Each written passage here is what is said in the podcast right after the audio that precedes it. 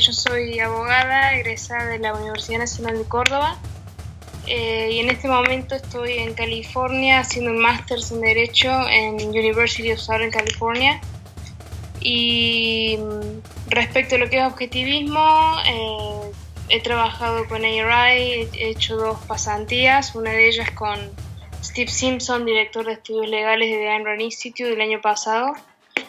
y actualmente también me desempeño como directora del proyecto de Club Objetivista Internacional de, la organización Objetivismo Internacional. Y además estoy liderando lo que es eh, Atlas Project en español.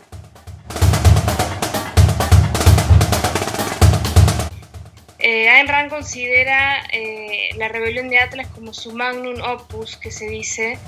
que contiene todo su sistema filosófico en modo de ficción lo que hacen las novelas de Ayn Rand básicamente es poner todos los principios, sus principios filosóficos en acción. Así ella describía sus novelas. Este, ella demoró 11 años porque para escribir esta novela tuvo que desarrollar todo un sistema filosófico que, la, que, le sirviera de base y que fuera acabado y completo. De otra manera, no podría haber escrito ella esta novela y de hecho ella dice eh, la filosofía está en todos lados, en todas las novelas que vos leas hay alguna filosofía subyacente, aunque no sea explícita o clara, pero ella quería en su novela desarrollar todo un sistema nuevo, totalmente innovador, que fuera contra 2000 años de tradición judeo-cristiana, y para eso necesitó tiempo para desarrollar todo este sistema acabado. Lo mejor es decirlo, digamos, en las palabras de Rand, que para ella el tema de la novela es el rol del elemento del hombre en la existencia. Este, la rebelión de Atlas es una novela muy completa, tiene de todo, digamos, tiene misterio, romance, toca temas de amistad, eh, toca política, toca ética, toca el arte y toca temas más eh, generalmente abstractos como es la metafísica y la epistemología que son básicamente todos los aspectos de la vida humana. Este, y mm,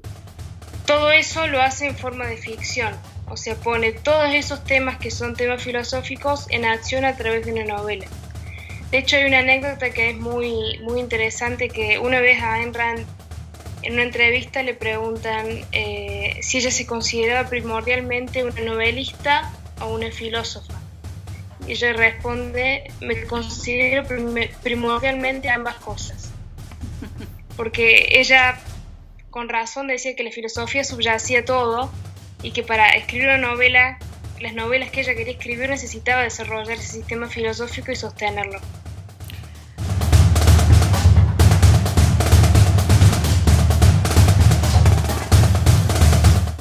Eh, bueno, básicamente como introducción, digamos, eh, se puede decir que eh, en general se piensa en Ayn Rand como una defensora del capitalismo y el egoísmo racional, pero se le presta poca atención al sistema acabado y completo de ideas filosóficas y principios y premisas que ella que subyacen a esa defensa del capitalismo y el egoísmo racional entre otras cuestiones, ¿no es cierto? Eh, el objetivo de Atlas Project es explorar esas ideas que subyacen, esas ideas de base, esas premisas básicas, eh, a través de la rebelión, del estudio y la lectura de la rebelión de Atlas.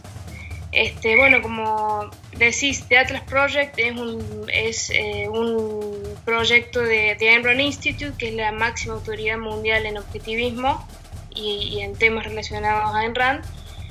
y básicamente se trata de un grupo de lectura online de la novela que va debatiendo y discutiendo capítulo por capítulo una vez por semana durante ocho meses a través de Facebook Live. Eh, como La Rebelión de Atlas puede, puede ser una novela que bastante intimidante, no solo en cuanto a, a, su, a, su, a su longitud, o sea, como vos decís, la, la mayoría de las ediciones tienen alrededor de mil páginas, más o menos. Este, sino que también puede ser una novela eh, intelectualmente desafiante para muchos.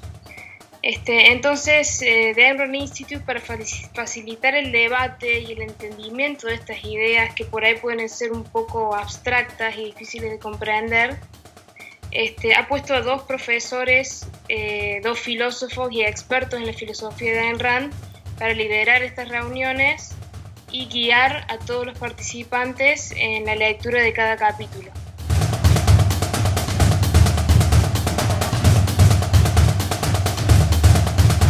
Eh, son dos filósofos, eh, uno de ellos es el doctor Greg Salmieri, eh, bueno, es doctor en filosofía y, profesor también, es fellow en the Anthem Foundation, que es satélite de Ayn Rand Institute, y bueno, Greg es un filósofo realmente de renombre y ha publicado una enorme cantidad de papers sobre Ayn Rand y otros filósofos como Aristóteles y es coeditor de un libro recientemente publicado el año pasado que se llama A Companion to Ayn Rand, que lo recomiendo a quienes pueden adquirir para entender bien el objetivismo. Y también está el doctor Ben Bayer, eh, que es fellow en the Ayn Rand Institute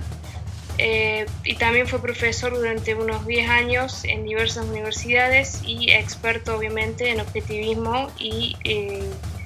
la rebelión de Atlas, al igual que, Greg Salmieri.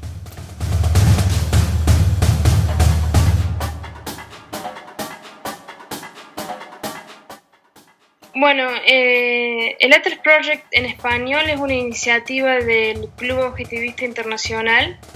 y de Objetivismo Internacional, que es una organización eh,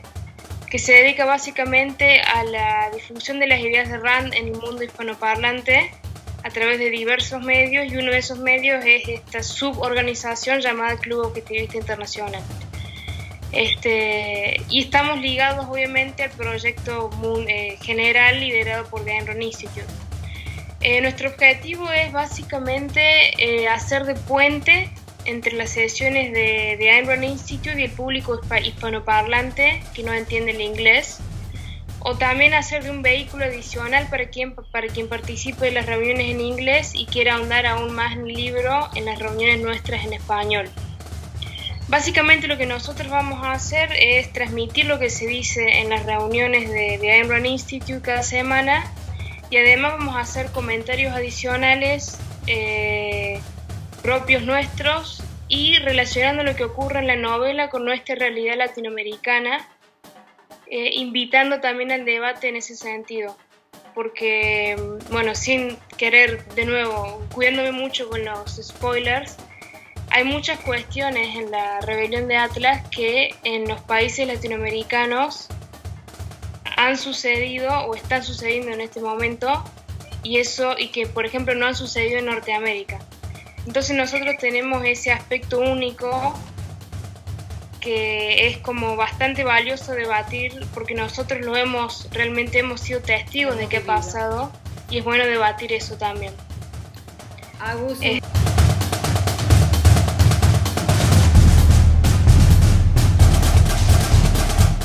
eh, bueno, no, básicamente les recomiendo a todos aquellos que hablen en inglés que participen en The Atlas Project.